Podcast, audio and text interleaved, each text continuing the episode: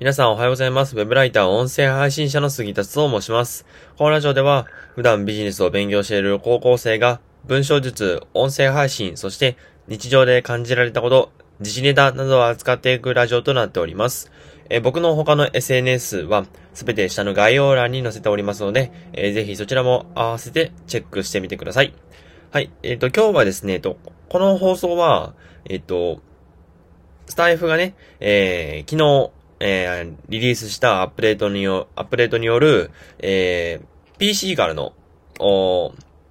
ね、PC、PC からのね、えー、投稿ができるという、まあそういう機能が備わりましたので、その機能を早速使っているのが今回の、えー、ラジオとなります。で、今日はですね、あの、いつもはね、あの、役立つ知識と僕がね、実際に実践したノウハウとかを話すんですけども、今日はですね、そのスタイフの、えー、機能に関しての、えー、お話をしていこうと思います。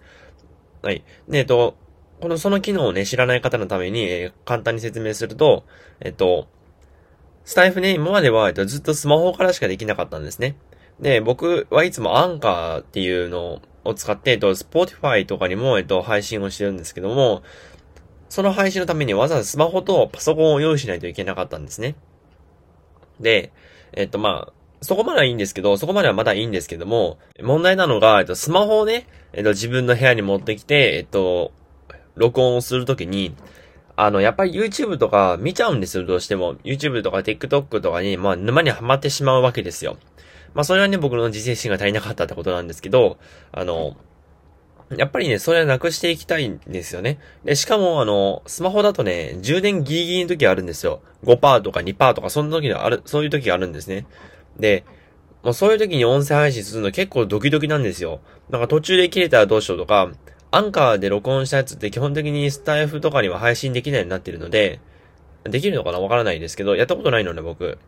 で、あの、怖かったんですよね、その充電とか切れるのが。で、そういう時は、あの、ちゃんと充電してから、えー、録音、また、録音しようと思っても、えっ、ー、と、夜になっちゃって、まあ、夜ですけどね、帰ってきてからも。えー、夜に撮るってなっても、結構夜遅くなっちゃって、寝る時間が削られてしまうとか。っていうのが、まあ、これまでのね、スタイフの悩みだったんですよ。で、今回、その、えっと、今回のアップデートによって、えー、スタイフがね、えー、パソコンからも、え、配信できるようになったので、えっと、その、利点についてね、あくまで僕の、えー、観点からですけども、えー、僕が思うメリット、その、パソコンから配信できる、配信できるようになったメリットっていうのを、えー、お伝えしようと思います。えっと、まず一つ目ですね。まあなんか今考えながら喋ってるんで、あの、なんかめちゃぐちゃぐちゃになるかもしれないんですけど、そこら辺はご了承ください。えっと、まず一つ目がですね、まあスマホの心配とかをする必要性がなくなったってことですね。うん。まあ、スマホを部屋に持ち込まないことによって、えっ、と、まあ、YouTube とか見る確率も減りますし、あとゲームとかもね、する確率も減りますし、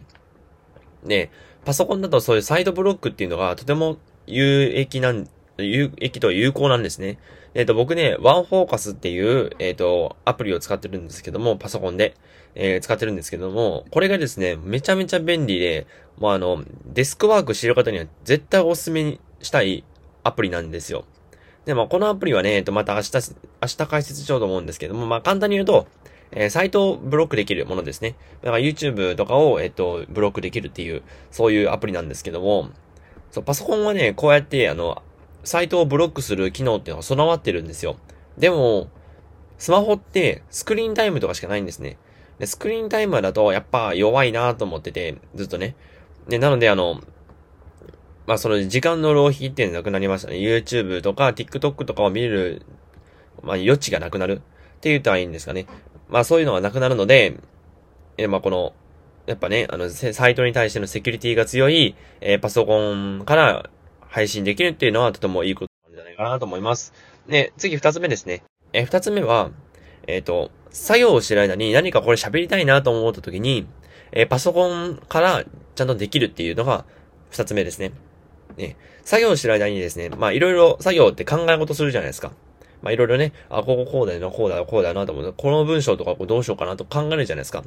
で、その考えてる最中に、あ、これなんか話したいなと思ったことは、思ったことはあるんですね。で、そういう時にね、やっぱ、あの、自分の、自分が作業してる周りにスマホがないので、やっぱどうしても、あの、スタイフでは配信できなかったんですよ。まあ、できるっちゃできるんですけど、めんどくさいんですよ、結構。なので、あの、そういう面においても、あの、結構これは、でかいアップデートだなと思います。だから話したい時に話せる。僕の場合は、周りにスマホがないので、基本的には。なので、あの、そう、話したい時に話せるので、まあ、結構なんか利便性が良くなるんじゃないかなと僕は思っております。はい。で、えっ、ー、と、次ですね。えー、次なんですけども、えっ、ー、と、次は、まあ、なんていうのかな。あのスタエフをパソコンから利用できるみたいな、そんな感じですかね。えっ、と、 Voicy とかだったら全然、あの、パソコンからできるんですけども、なんか、スタエフだとね、なんか、な、なんだろう。あのよくわからなかったんですけど、そう、よくわからなかったんですよね。あの、そのパソコンで操作する方法っていうのはよくわからなかったんですけども、これでですね、やっとなんていうのかな、あの、ちゃんとスタエフもパソコンから Voicy と同じようなスタエフ、 Voicy と同じようにスタエフもパソコンだけで、えっと、操作できるようになったんだなと思っております。で、えっと、次にですね、まあ、デメリットを挙げるとするとですね、えパソコンから、まあ、なんていうの、こう、投稿するわけですけども、そうなるとね、やっぱ隙間時間とかに投稿できなくなるんですね。そう、やっぱあの、ちゃんと家にいて、それであの、投稿する必要性があるんですよ。僕なんか特に学校行ってるのに学校なんかパソコンを持ち込めない、持ち込めないので、もう持ち込みたいんですけどね、本当は。うん。でも持ち込めないので、なんであの、まあ、もし僕が仮に朝起きれなかった時に、まあ、なんていうのかな、結構めんどくさいことになるというのが、あの、まあそのパソコンで、えー、投稿する、投稿できるようになったっていうのメリ、デメリット、デメリットというか、パソコンのその投稿だけに頼るとそういうデメリットが生じるよってだけで、まあ、別にあの、あの別に投稿自体にね、なんか、不自由が生まれるわけじゃないので全然いいんですけども、うん。そう、まあ、こんな感じで、えっと、今日はね、あの、スタイフと、スタイフ、スタイフとじゃない、えー、スタイフの、あの、メリットメリットというか、えっ、と、このパソコンから、えー、配信できるようになったメリット、デメリットっていうのをお話ししました。えっ、と、ここからですね、あの、もう完全に僕の個人的感想なんで、個人的意見なんですけど、あの、僕ツイートでもしたんですけど、あの、本当にね、予約投稿機能つけてほしい。予約投稿機能つけたら勝ちですよね、もう。うん。あの、 Voicy は予約投稿機能ついてるんですね。うん。でも、スタエフには予約投稿ないんですよ。なので、僕、基本的に7時に上げたいんですけども、なんか 7, 7時ちょうどに上げるって無理なんですね。まあ、なので、あの、この予約投稿機能はもう本当にスタイフさんいち早くつけてください。もう1日でも早くつけてほしい。もうそうなったらもう僕、スタイフヘビーユーザーになりますよ、多分。うん。そう、そんぐらい、あの、もう本当に予約投稿を愛してる男なんですけども、やっぱね、朝起きれないとか、なんか昼間に寝てもった時に、あの、もともと録音してや、してあるやつを僕は上げてるので、あの、それでね、なんかタイムラグが生じるというか、おはようございますってくせにもう上げてるの1時じゃんみたいな、まあそういう状況が落ち起きてしまうので、